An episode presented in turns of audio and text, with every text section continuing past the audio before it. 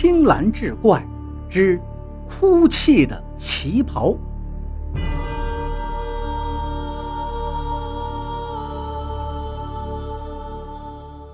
深更半夜独处一室，门和窗户都关得严严的。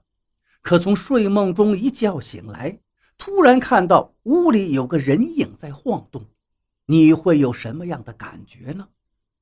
这天深夜，苏烟便遇上了这般怪异惊魂的一幕。入睡前，黑黢黢的窗外下起了雨，细雨敲窗，噼啪轻响，不时惊得苏烟心尖都直颤。再次查看了门窗之后，她才稍稍放了心，缩到被窝里，拨响了男友陈凯的电话。凯子，你睡了吗？听出了苏烟的声音有些发颤，电话那头的陈凯笑了笑，打趣道：“胆小鬼，是不是害怕了？听我的，闭上眼睛，深呼吸，重复两次，多想些开心的事儿。”你就不怕了？哦，我现在去车站的路上呢，明天就到家了。前天，陈凯受公司委派去临城签单，一切还算顺利。眼下正往回赶，苏烟听话照做，很快就想起了一桩令他开心和幸福的事情。陈凯在出差前送了他一件礼物——印花古香缎的旗袍。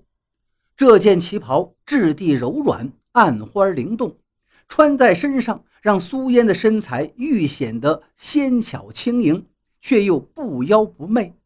往姐妹们面前一站，当即晃晕了无数眼球。太美了，旗袍丽人张爱玲穿上也不过如此。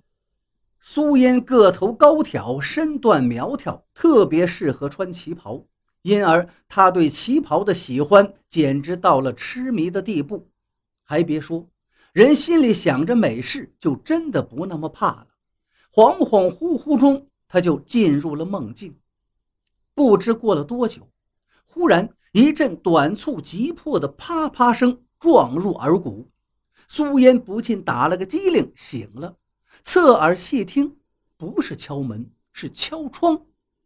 该死的雨越下越大，苏烟嘟囔着翻了个身，睁开了惺忪的睡眼。无意中的一瞥，苏烟的心一下子就揪到了嗓子眼儿。床前站着一个影影绰绰的身影。谁？你你是谁？苏烟哆哆嗦嗦的捂紧被子，颤声问道。也许是太过惊恐。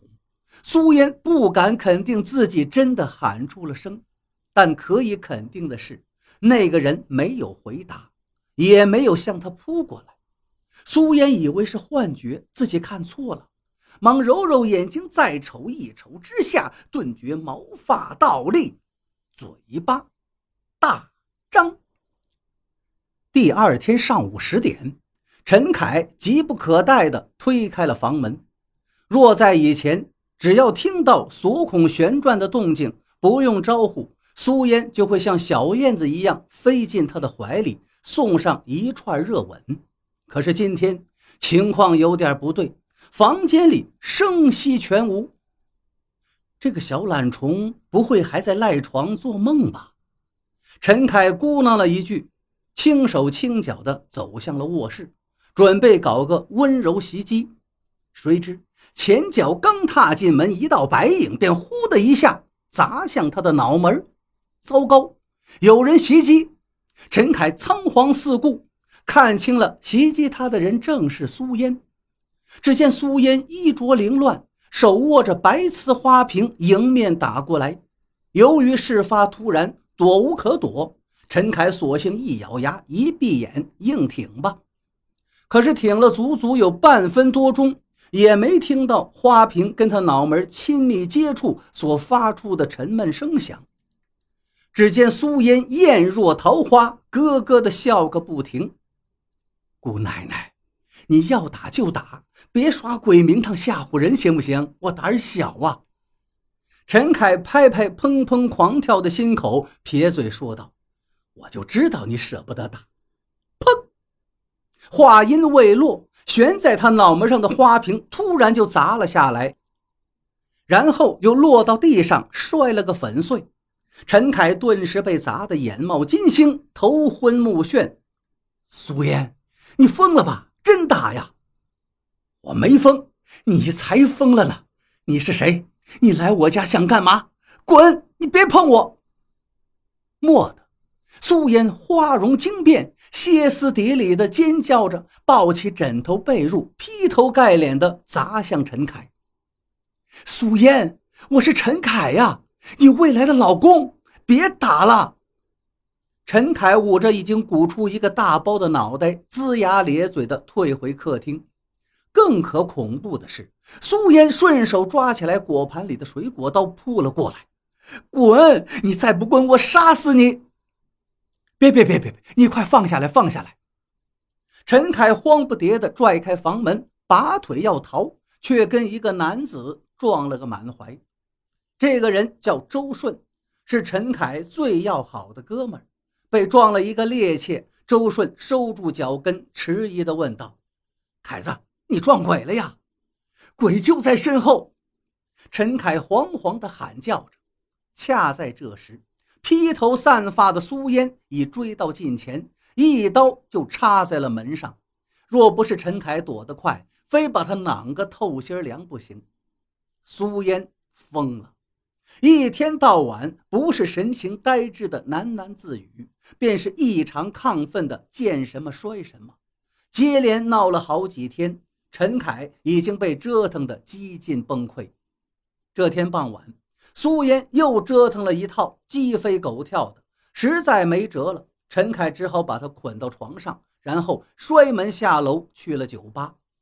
在酒吧里寻了个僻静的角落，陈凯拨响了周顺的手机：“顺子，我烦得慌，能来陪我喝一杯吗？”不一会儿，周顺就到了。陈凯举起杯，苦笑着说：“顺子，真对不起，我给你买的礼物也让苏烟给摔了。哎，前些日子陈凯出差返程，特意给周顺买了件礼物，并打电话让他来取。可是人还没进门，就撞上了苏烟发疯。礼物不重要，凯子，你能告诉我苏烟为什么会变成这样吗？”周顺问道。陈凯听了，狠狠地骂了一声娘，才回答道：“鬼才知道。哦，我想起来了，他家好像有精神病遗传史。”